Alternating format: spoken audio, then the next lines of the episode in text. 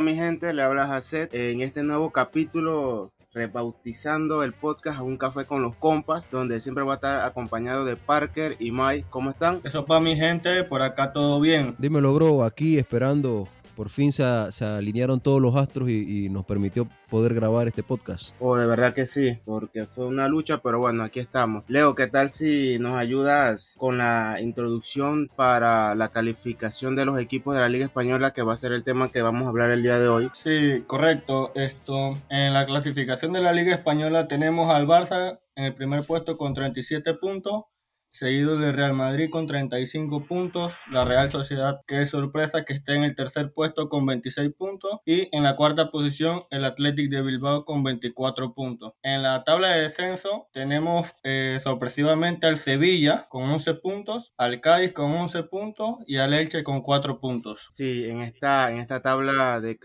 clasificación, bueno, hay muchas sorpresas tanto en la zona de descenso como en la parte alta y justamente vamos a comenzar con el Barça Barcelona, que además de los 37 puntos, también podemos decir que tiene 33 goles a favor, 5 goles en contra y un positivo de 28 goles de, en 14 partidos que ha ganado 12, ¿no? ¿Qué, opinas, May, del inicio de... Bueno, ya no es inicio, estamos prácticamente, podemos decir que a mitad de temporada en, en la liga. Esto, bueno, yo siento que Xavi por fin está dando la tecla con el FC Barcelona. Claro que la incorporación de Lewandowski y los demás refuerzos le han venido bastante bien. Eh, eh una, nueva caída en Europa League, que siento que el Barcelona todavía no se recupera de, la ida de Messi, lastimosamente nos toca afrontar la realidad, pero con el primer puesto prácticamente hasta que regrese el fútbol, que es luego de, enero por allá. Y entonces, pero compa, yo siempre lo dije, siempre fiel a la chavineta hasta la muerte, y siento que, cada vez más el Barcelona juega a su estilo, a lo que quiere, aunque siento que, que aún a Xavi le faltan afinar toques, también él debe aprender a jugar no solamente al toque toque, sino también a lo, a lo que el partido le, le exija. No sé qué opinión tienes tú, Parker. Bueno, sí, esto, yo siento que el Barcelona le ha ido muy bien, eh, esto, a pesar de la caída en Champions, que hay que, hay que también esto, poner en contexto el, el, el difícil grupo que le tocó al Barcelona. Sí, de eh, acuerdo, totalmente de acuerdo. Candidato muy fuerte a pasar la, la, la, a octavos, eh, también en,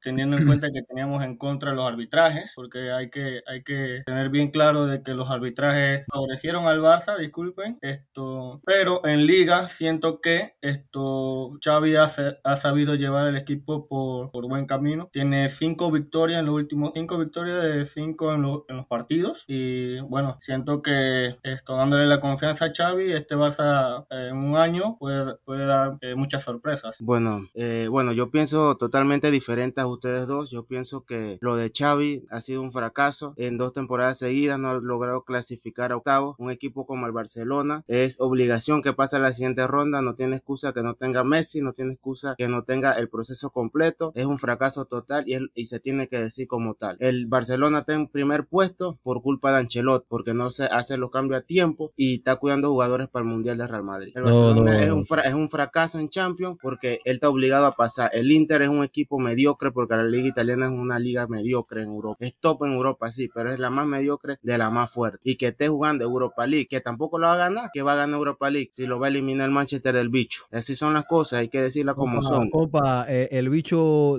el bicho se arrastra por los campos de fútbol hoy en día. El bicho la posición que más juega es en la banca. ya el, el, salvavidas, el salvavidas que tiene el Real Madrid actualmente es culpar al mundial. Ese, eso yo no te lo compro, porque así como jugadores del Madrid juegan el mundial, jugadores del Barça juegan el mundial, jugadores como Messi, como Neymar, que posiblemente sea su último mundial, están jugando con la posibilidad de poder lesionarse. Eso ya no cuela, Jacet, eso ya no cuela. No, y tú no igual eso, el, Real Madrid lo vamos a tocar más adelante. estoy, tocando el Barcelona ahorita mismo. y tú tampoco puedes echarle la culpa a Xavi de la eliminación de la, de la Champions pasada, porque, porque primero que todo, él agarró el equipo faltando, si no me equivoco, tres partidos. Tres con, partidos. con opciones de pasar la siguiente ronda, te recuerdo. No, sí, pero no, con opciones de descender. y con un Barça viniendo en un, en, un, en un, mal estado físico a raíz del equipo que nos dejó Kuman. Así que no podemos echarle la culpa a Xavi del fracaso. Bueno, a, a, Zidane agarró al Real Madrid con un, con un Ancelotti que le dejó muy mal y lo sacó campeón de Champions. No sé, lo dejo, dejo la bola picando ahí. Bueno, estoy hablando con, con verdades, ¿no? no estoy inventando nada en esta historia de, del fútbol. O sea, que, que el Barcelona en Champions ha sido un fracaso, eso no se lo puede discutir nadie. Eh, la presentación del Barcelona es un fracaso. Sí es cierto que el equipo es muy, el equipo es nuevo y, los rivales con los cuales le ha tocado no ha tenido mucha suerte, ¿no? El emparejamiento del Barça, el grupo de la muerte con el Bayern y el Inter, que el Inter en, Liga puede ser una porquería, pero en Champions el Inter tiene unos números impresionantes. Entonces, no, no pienso tampoco que sea culpa de Xavi esta situación, es, azar, los grupos se dan por azar, no, no por habilidad de los jugadores. No, y en cambio, esto, como tú lo dices, eh, Zidane, Zidane el que sacó campeón al Real Madrid, ese equipo no estaba mal en Champions, si no me equivoco. Estaba líder de su grupo en Champions. Así que ahí son contextos diferentes. En cambio, el, el, el Barça de Kuman no le ganaba ni al Benfica. No le ganó ni al Benfica ya con, con mucho tiempo en el proceso de, de, Kuman. Y con Messi y, Griezmann en la plantilla. Correcto. Bueno, lo que sí le puedo dar el favor a ustedes dos, que en verdad eh, que lo que se ha beneficiado mucho al Barça en esta temporada ha sido la contratación de Lewandowski. Solamente con él adelante, en verdad te asegura puntos por los goles que él hace y se ve en las estadísticas los goles a favor que tiene el Barcelona. Así que no, no toca otra que seguir viendo, seguir viendo los fanáticos a los fanáticos de Barcelona cómo, cómo sigue avanzando ese club, a ver si logran sus objetivos en esta temporada. Que yo escuché a Xavi que el objetivo, no sé si el principal, pero uno de los dos primeros es salir campeón en la Europa League. ¿no? es que si tú me dices que el Barcelona va a ganar Liga, Europa League y la Copa del Rey, yo te lo firmo. Me parecería un arranque impresionante para Xavi tres títulos en una temporada, porque la temporada pasada no se le puede achacar nada. De, de hecho, salvó al Barcelona de, de, estar fuera de Champions. correcto, la temporada pasada de Xavi era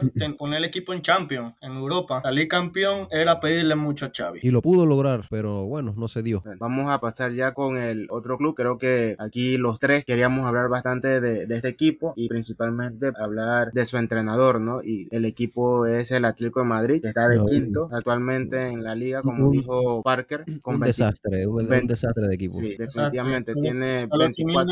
Bueno, para que, bueno, para los que están escuchando tengan un poco de conocimiento de sus estadísticas, tiene 24 puntos con 21 goles a favor, 14 en contra y una diferencia de más 7 goles. Algo que se le está criticando mucho a este Atlético de Madrid es que fue muy conocido en el pasado por su intensidad, pero si vemos sus últimos, no sé, 7 juegos, no tiene ni intensidad y no tiene ni defensa. Y por lo que se le criticaban antes que era el ataque, menos ataque tiene ahora. No sé qué opinan ustedes. Aquí, aquí hay un solo culpable, Jacet. Aquí hay un solo culpable, es el Cholo Simeone. No puede ser que en cada rueda de prensa el Cholo Simeone salga a plantearse el equipo como un equipo menor, ¿no? El Atlético de Madrid es el tercer equipo más grande de la Liga Española, con presupuestos exorbitados, con jugadores de primer nivel. Discúlpame, discúlpame eh, Mike, que te interrumpa. Ah, importante también a lo que ya estás hablando del presupuesto. El Cholo Simeone es el entrenador o uno de los tres mejor eh, es el, más, el que más cobra de todos los entrenadores. Y no puede ser, no puede ser que la táctica del Cholo Simeone en cada partido sea meterse atrás los 12 jugadores, con él incluido, y, esperar que, qué pasa. Eh, me recuerda a la selección de Panamá, jugando a, tirar balones al aire y, rezar que pase algo. Entonces, yo pienso que el crédito al Cholo Simeone se le acabó, que sí que ha sido un entrenador muy bueno para el Atlético de Madrid y, los ha puesto de donde, en, en donde es, en el mapa actualmente, pero ya los jugadores no creen en su palabra, ya los jugadores no creen en su técnica, en su, en su fútbol. Eh, tal es el caso de que no lo bancan, porque da la impresión, cada partido que pasa da la impresión de que los jugadores están haciendo una cama al entrenador. No, sí, eh, pienso igual que tú. Es más, para mí la gran crítica a Cholo Simeone, además de echarse eh, con cinco jugadores, todo el bus atrás, hasta con equipos que están en descenso, que ellos deben dominar el partido, es que el quemó a Yao Félix. Yao Félix Benfica como una,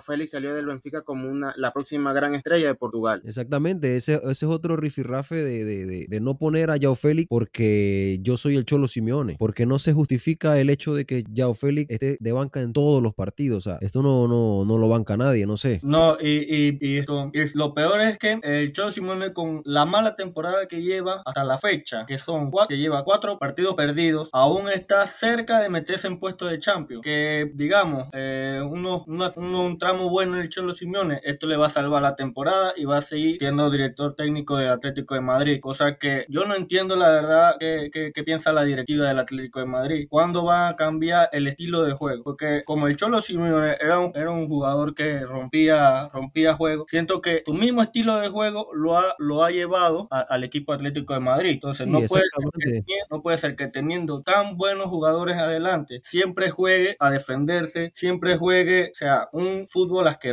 asqueroso, asqueroso. Eh, y tú mismo lo has dicho, él mismo se ha lapidado porque ahora que se ha dado cuenta que su fútbol ya no da resultados y que los jugadores no creen en ello, ahora ha tratado de convencerlos o, trata de, ser un equipo de ataque y dejando muchas falencias. Eh, eh, Reinildo, un defensa que arrancó espectacular, lo ves jugando ahora y parece como si estuviera en la LPF, en la Liga Panameña de Fútbol. No se puede entender cómo este jugador ha bajado tanto el nivel. No, en verdad, yo, yo pienso igual que ustedes dos. Eh, todo el problema que está, está pasando el Atlético Madrid es por culpa del Cholo Simeone. El, el Cholo Simeone tiene uno de los mejores mm. volantes que hay ahorita mismo en Europa. No te puedo decir un top 10 de volantes, pero por lo menos un top 25, un top 30, de seguro ese nombre entra. Y que es Axel Witsel. Eh, fue el volante de en muchos años del Borussia Dortmund. Lo tuvieron gratis, si no me equivoco, y lo tiene de central en su, en su defensa. Desde, desde ese punto ya nos damos cuenta que el Cholo está planteando mal su alineación, porque tener un jugador de esas características, teniéndolo de central, ya desde, desde el inicio está mal. Es que, es que, te, das cuenta, es que te das cuenta de, de, del nivel de juego que, que, tiene el Cholo Simeone, que en un partido de Champions que necesitaba salir a ganar el partido, planteó línea de 5. ¿Por qué plantea línea de 5 si tú tienes que salir a matar el juego? Tienes que salir a ganar ese juego. Es como tú lo dijiste al comienzo, eh, es un fracaso para el Barça estar fuera de octavo de Champions. De igual forma, con el equipo que tiene el Cholo Simeone, con el Atlético de Madrid, es,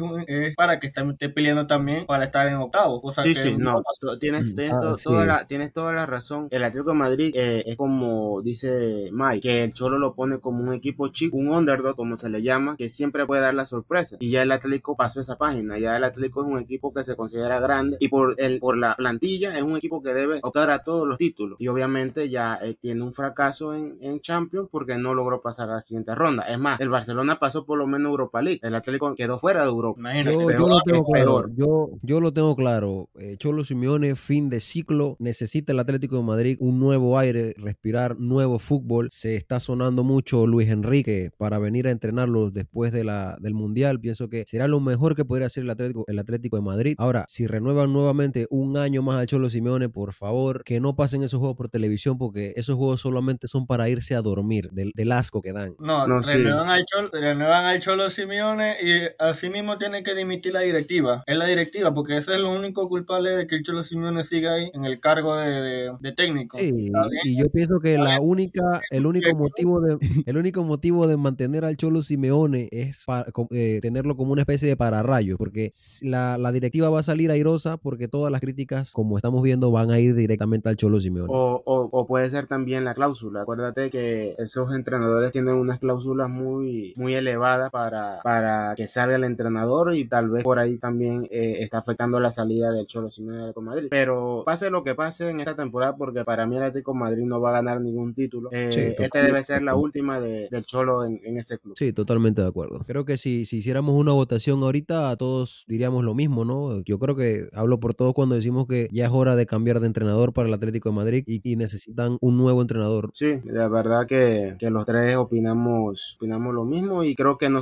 no solo nosotros tres, sino eh, la gran mayoría de seguidores de la Liga Española y probablemente también del mismo Atlético de Madrid. Mm, bueno, vamos, vamos a ver el próximo equipo, que creo que este es una sorpresa, pero para mal, que sería el Sevilla, como comentó ya Parker, está en puesto de descenso y, y sin buenas sensaciones en sus últimos partidos. De 14 partidos, nada más cuenta con 11 puntos, eh, prácticamente nada comparado con los, los primeros puestos, que es donde él debe estar por plantilla y por lo que ha logrado estos últimos años. Y tiene más goles en contra que a favor. Así que, con Parker, ¿qué opinas de este, de este Sevilla en esta temporada? Bueno, como lo dije al comienzo y lo volviste a repetir, sí es una sorpresa, pero para mal. Pero también hay que tener en cuenta de que prácticamente este Sevilla lo desvalijaron, lo desvalijaron por completo. Se quitaron a, a Fundé, quitaron a Ocampo, que eran jugadores que, jugadores que rendían bien para el Sevilla. Eh, aún con el cambio de técnico, aún siguen tan en una mala dinámica. No sé qué piensan ustedes. No, y, y eh, hicieron un cambio de técnico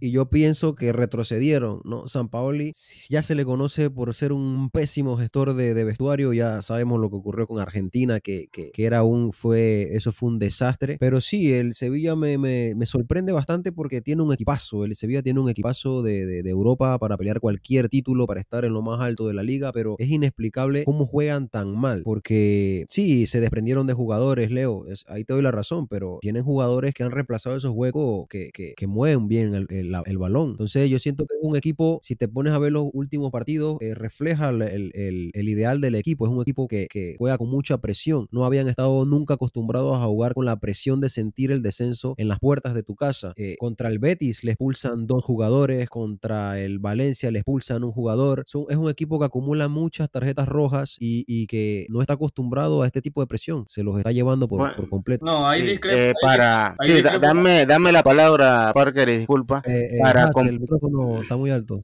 para, sí, bueno, como le pedí la palabra a Parker, para complementar lo que estaba comentando Mai en el juego del Betis, es verdad que empataron, pero fue por la calidad de un jugador, no por juego, porque el Betis con dos jugadores menos, en verdad tuvo opciones para, para llevarse el partido. Y referente a, a los fichajes y a las salidas, quiero, quiero comentar, comenta Parker que se le fueron algunos jugadores, pero también llegaron otros. Llegó por lo menos Casper Que es un buen jugador al, al momento de goles y asistencias. También llegó Isco, eh, llegó Alex Telles, es un buen lateral que viene del Manchester United. Y también llegó un central que viene de ser de los mejores de la liga turca, que es Marcado. Así que yo pienso que eso tampoco no, no, no, no sea un punto al momento del nivel de juego, porque como se fueron algunos, también vinieron otros a, cubrir esos puestos. Yo creo que más que todo es porque a Lopetegui, que era el entrenador que estaba anterior, pienso yo que se le, se le, se le cayeron las ideas. de Fútbol. Se le acabaron y San Poli, como comenta eh, Mike, no, no es ese gran entrenador que algunos pintan. Así que no sé qué ibas a comentar, Parker. No, yo sí discrepo con el tema de San Paoli. San Paoli, a mi parecer, es un buen técnico y lo demostró con la selección de Chile, sacando campeón a, a esa selección. Así que de igual forma yo pienso que San Paoli aún está muy, muy, muy temprano para decirle que no ha llevado al Sevilla por un buen camino. Hay que darle tiempo, así mismo como se le dio a Xavi en su momento. Eh, sí discrepo de que San Paoli no es un buen técnico. Para mí sí es un buen técnico. Sí, el problema es que ya lleva un par de partidos y el equipo no levanta cabeza. De hecho, se fue al parón de invierno estando en zona de descenso. Sí, y, pienso aquí que la diferencia de otros equipos es que por la posición donde está el Sevilla sí necesitan resultados ya. No es algo que tú puedas trabajar una temporada y ver cómo, cómo termina jugando o iniciando jugando al fútbol el Sevilla la otra temporada. Porque si siguen así, eh, en la próxima temporada van a jugar en segunda división, no en primera. yo insisto, eh, eh, es, es, un problema de aptitud de los jugadores que no están acostumbrados a jugar con esta presión. Porque sí, el jugador de fútbol está acostumbrado a jugar con presión del, del estadio, de, de, las críticas, de la prensa, pero esta presión no es igual que la de estar a, a nada de estar en descenso. O sea, estás jugándote la permanencia en la liga de fútbol española. Estamos hablando de palabras mayores.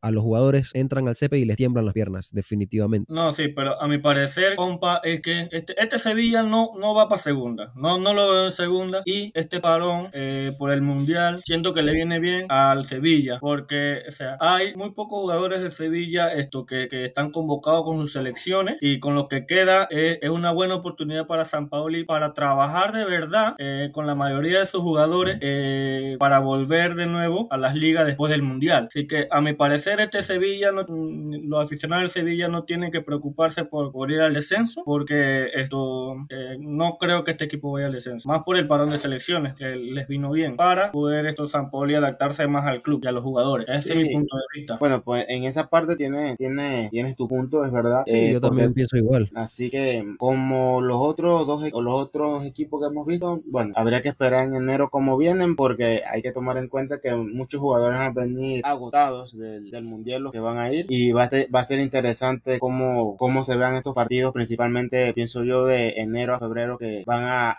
adaptarse otra vez a, jugar con clubes y bueno para, para finalizar vamos a ver el actual campeón de la liga eh, Real Madrid que está de segundo como comentó Parker con 35 puntos mantiene 33 goles a favor y 14 en contra y ha ganado sus dos últimos partidos. Cuéntame, Mike, ¿cómo, ¿qué piensas? ¿Cómo ves este Real Madrid? yo honestamente veo al Madrid igual que todos los años. Juegan a nada, ganan por suerte y se quejan mucho del arbitraje. Es el, el starter pack del Real Madrid de toda la vida, ¿no? Eh, ya sabemos que en Champions sale la, la, chiripa y, y, la ganan, porque es así, el Madrid siempre es vapuleado en Champions, pero logra remontar con la épica, con, la casta, como le, le, dicen ahí, pero el Madrid no juega nada, el Madrid me, me sorprende de hecho que esté a tan cerca del Barcelona, porque ves los partidos de ligas, el último partido con el Cádiz fue desastroso, el penúltimo con el Rayo fue, fue para llorar, si eres fanático del Real Madrid, fue un, baile. un baile descomunal que le dio el Rayo Vallecano al Real Madrid, que madre santa, era como si el Rayo era el, Manchester City, y es algo inexplicable con la plantilla que tiene el Madrid, pero bueno, es lo que toca cuando no das descanso a los jugadores, cuando tienes un entrenador que no sabe muy bien lo que está pasando, se pierde en, en los lapsos del partido, hace cambios tarde, hace cambios que no se le entienden, deja jugadores que no, no, no convoca, esto no se entiende cómo ha gestionado tan mal a Hazard. Eh,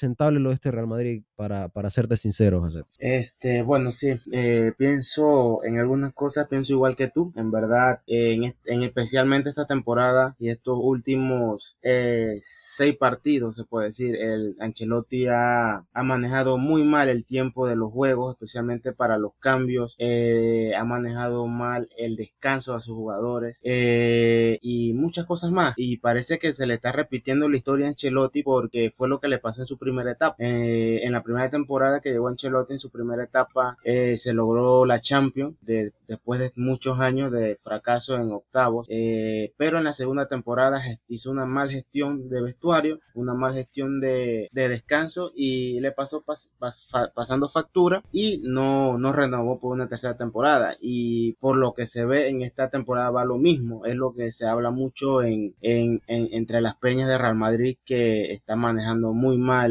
los hilos de los tiempos en los partidos, eh, está engreído con algunos jugadores que no saca cuando debe sacar.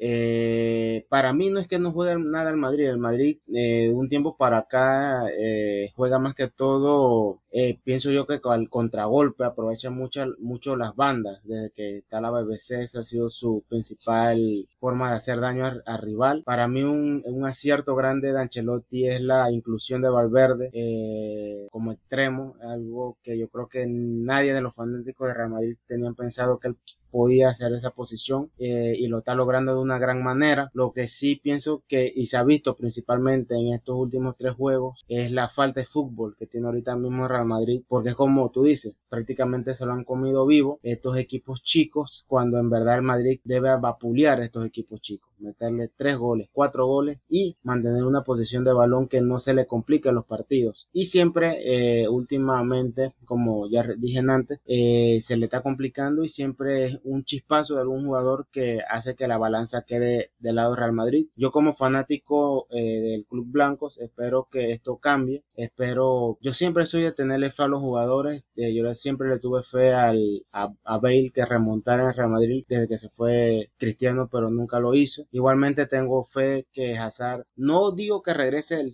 el Hazard del, del, Chelsea, pero por lo menos que regrese del Mundial con un buen nivel y pueda, pueda aportar algo diferente al Real Madrid. Igualmente que Ancelotti pueda pueda analizar un poco los últimos partidos y logre dar más rotaciones al equipo. A mí me gustó mucho ese famoso Real Madrid A y Real Madrid B eh, para la época de Zidane, que en verdad eran prácticamente 22 jugadores titulares que tenía el Real Madrid y que todos sabían cuál era su su posición dentro del campo cuando tenían que, entrar a tener minutos. Y, Parker, ¿qué, ¿qué, qué, opinas tú? Bueno, yo, yo, pues, yo tengo que aceptar que eh, al comienzo de la liga yo decía, Suso, este Real Madrid va a estar difícil, va a estar difícil vencerlo, pero como vimos todo fue un espejismo. Eh, el Madrid con equipos que son estos, digamos, grandes entre la Liga Española, les juega fuerte, sacaron los resultados, eh, ahí está el resultado del clásico, pero el Madrid siempre pierde la liga con los equipos con los equipos de media tabla para abajo. Ahí lo vimos con el Rayo, ahí lo vimos pinchando con el, con el Osasuna, equipos que no deberían eh, presentarle problemas al Real Madrid. Pero bueno, mejor para, para mí porque yo le voy al Barça. Así que por mí que pierdan el día contra, contra el Cádiz pasando problemas horriblemente. Entonces, esto todo fue un espejismo. El inicio de Liga de Real Madrid, quizás tuvieron el mejor inicio de Liga en mucho tiempo. No se había visto algo así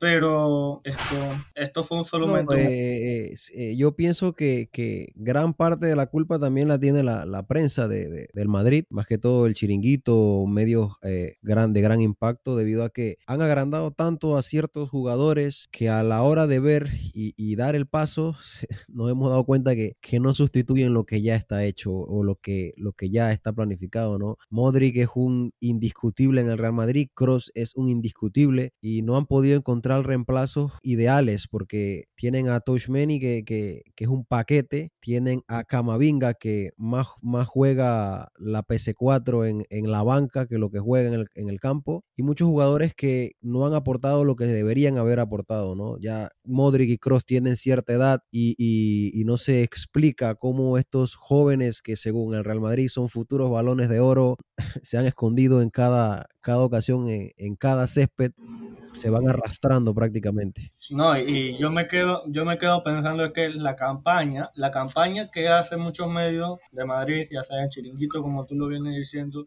le hace creer a la gente que esos jugadores de verdad son lo que son. O sea, yo sí, lo vengo del cielo. Si quieren el próximo año, ellos hacen ver que Vallejo es mejor central que eh, Araujo. Exacto, no, y, y, compa, y háblame, háblame. Hacen ver como candidatos al balón de oro. Esto es lo que ha pasado con Modric, lo que pasó con, bueno, Benzema merecido a mi parecer, pero con Modric, o sea, tuvo la misma campaña que Messi cuando quedó su campeón del mundo, pero para Messi no valía, pero para Modric sí. Así no, y, no. y compa, háblame un poco de la de la campaña que están montando ahorita con Vinicius y las faltas. O sea, todo el inicio de temporada de Vinicius, Vinicius venía jugando muy bien al, al, fútbol, a lo que él, a lo que él debe aportar al, al once titular y en los 90 minutos venía aportando muchos goles, mucha asistencia, eh, abriendo espacio para los demás compañeros. Pienso que esa campaña de Vini Baila lo afectó mentalmente mucho. No sé si, si el ego se le subió a la cabeza, no sé qué, ¿Qué? No sé qué sucedió, pero desde desde, que comenzó la campaña de Vini Baila, en verdad se ha vuelto un jugador más individual de lo que venía antes, venía ¿Sabes, ¿sabes cuál anteriormente. Es el, ¿Sabes cuál y, es el problema de, con sí, Vinicius?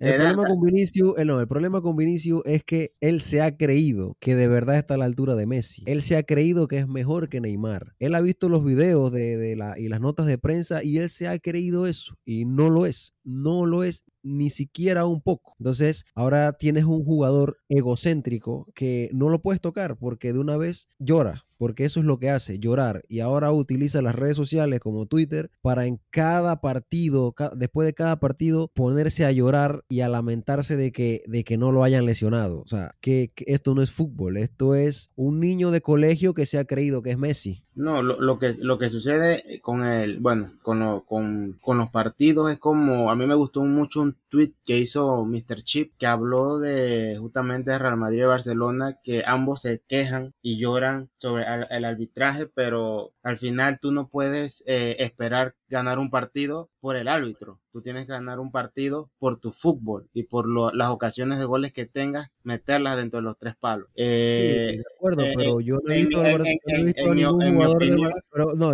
ningún jugador Barcelona ir a llorar a Twitter después de un juego, como lo hacen Rodrigo y Vinicius en cada partido de la Liga Española. No, lo que yo te estoy hablando de un, de un global todo y me quedo con la frase de Mr. Chip que, eh, que es una, una realidad absoluta de, bueno, yo como fanático de Real Madrid, eh, para culminar mi opinión sobre, sobre el club, eh, espero que este parón del mundial le, le sirva de mucho a, al entrenador, a los jugadores y que se replanteen un poco más su, su posición dentro del club y que lo que venga eh, sea favorable, que podamos remontar esos dos puntos, que en verdad dos puntos eh, es, es remontable por tantos partidos que hacen falta, hablando de la Liga Española y se pueda, se pueda cerrar la temporada de la mejor forma posible, si es posible con todos los títulos y si no, por lo menos con uno de los que están en juego aún. No, ah, no mira, eh, eh, ahí tocando el tema de lo que habló Mai eh, con el tema de Vinicius, el problema todo es de la prensa. Mira, eh, la prensa de Madrid, el, el chiringuito, o sea, prácticamente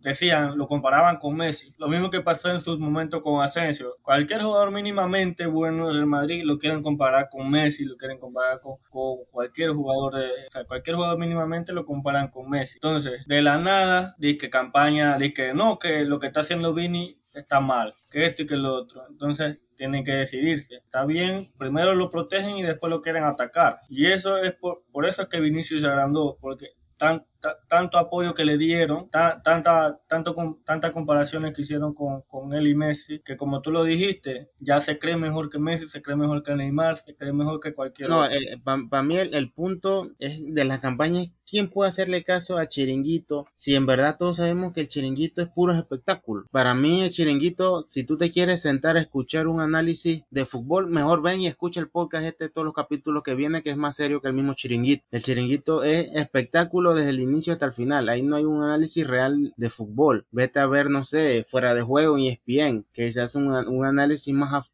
más profundo de, de un partido. Mira, para, para, para, para, mí el problema, el problema, el problema de Vinicius en verdad es que eh, ahorita mismo es el ego, el ego de la campaña a favor que le hicieron no solo los medios, sino se lo hicieron eh, en todo Brasil hicieron una campaña, no, no solo federación, aficionados y compañeros de la selección. Fue un, un, un, completo apoyo a un jugador que se le subió eso a la cabeza, ahora tiene un ego que él piensa que él está por encima de los demás compañeros en el Real Madrid y él, está equivocado.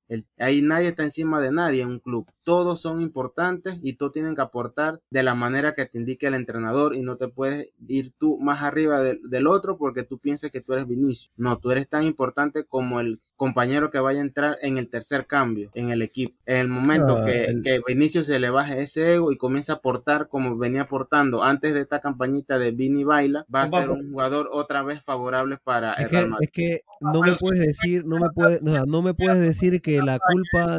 Ahora, ahora estás criticándolo. No, es que no me puedes, no me puedes decir que, que la culpa, que, que Vinicius está fuera de sí por lo del, del Vini Baila. No, Vinicius siempre ha sido un jugador que se calienta muy fácilmente y los defensores del. No, no, yo, no, estoy, yo no estoy. mira, no, es que están desviando, están desviando mi comentario. Voy a decir yo, lo que, yo lo que estoy diciendo que anterior a esta a, a esta campañita que le hicieron en Twitter, eh, todos, todos, es que Vinicius venía aportando de forma positiva al juego de Real Madrid. A mí no me importa que se quejen en, en Twitter de los árbitros, eso me da, me da igual. Es que no es solo en, Twitter.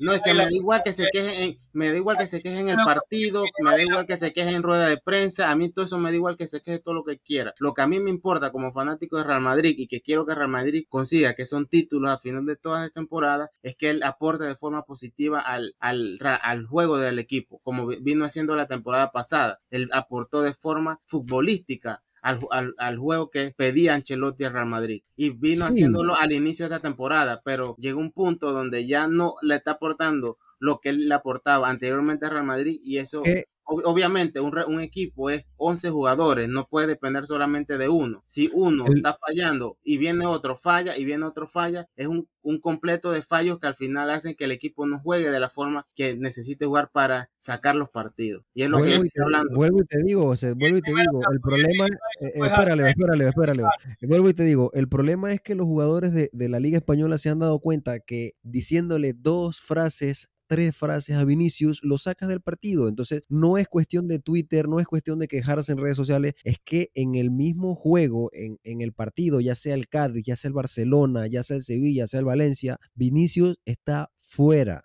mentalmente fuera. No, sí, es que ahí, ahí, no te voy a dar la Es más, te estoy dando el favor desde, desde, que, desde que hiciste tu comentario, te estoy diciendo, tú tienes razón. Yo te estoy diciendo que lo que yo quiero de Vinicio es lo que venía dando la temporada pasada y al inicio de esta, que era aportar futbolísticamente al juego Real Madrid. Y ahorita mismo, los últimos seis juegos no lo está aportando. Eso es lo que yo te estoy diciendo. Mira, ah, mira, el, mira, tanto así el nivel de Vinicius que hasta con el árbitro se mete, porque el día con el juego del Rayo Vallecano, hasta el árbitro le estaba diciendo diciendo en la cara que no lo esté tocando, que esto y que lo otro. O sea, al mismo árbitro, o sea, a ese nivel está, eh, se le subió, se le subió los humos a Vinicius, se agrandó, pues. A ese nivel está agrandado, o sea, que ya ni el árbitro puede decirle nada, ¿entiendes? Es que no lo puedes tocar, no lo puedes tocar porque de una vez ya parece Neymar, parece Neymar cuando se ponía a dar sus acrobacias en el suelo, dando 7000 piruetas, 7000 vueltas, retorciéndose de dolor y cuando veía que no le pitaban la falta, venía y se encaraba con el árbitro. O sea, no, no creo que nadie aquí le compre esa faceta a Vinicius. Vinicius está volviendo a ser el jugador mediocre que, que había sido en un inicio, que no puede manejar la presión, que, que, que cuando el rival se le encara, cuando el rival le dice tres cosas, los sacas del partido. Entonces, un jugador con un mentalismo, una mentalidad, perdón, tan débil no puede aportar nada en un partido tan grande y en un club tan grande como el Real Madrid. No, y ya, ya, ni los árbitros se están comiendo esa de,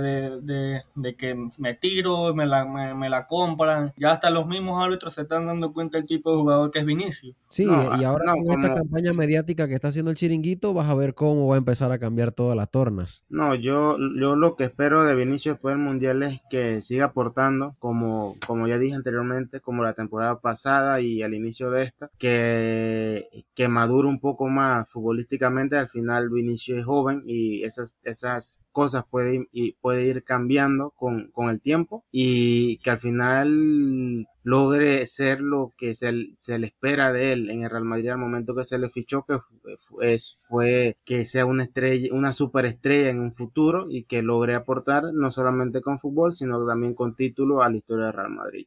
Sí, el tiempo, el tiempo dirá si Vinicius será un Lionel Messi, que lo dudo infinitamente, o seguirá siendo un Mbappé, un jugador que vive del ego y, de la prensa inflándole cualquier cosa que haga, ¿no? Porque Mbappé es prácticamente igual a Vinicius, un ego player. Bueno, gente, espero que, que hayan disfrutado esta transmisión del capítulo número uno del, rebautizado podcast Un Café con los Compas. Esto, agradecerle, a, agradecerle a Haas la oportunidad por estar acá, agradecerle a Leo también por sus opiniones y por su, por su tiempo y, los invito a, estar atentos y a estar presentes en nuestros próximos capítulos. Vamos a ir mejorando mucho cada vez más, ¿no? Estamos empezando nuestros inicios en el, en el camino del podcast y espero que lo hayan disfrutado tanto como nosotros.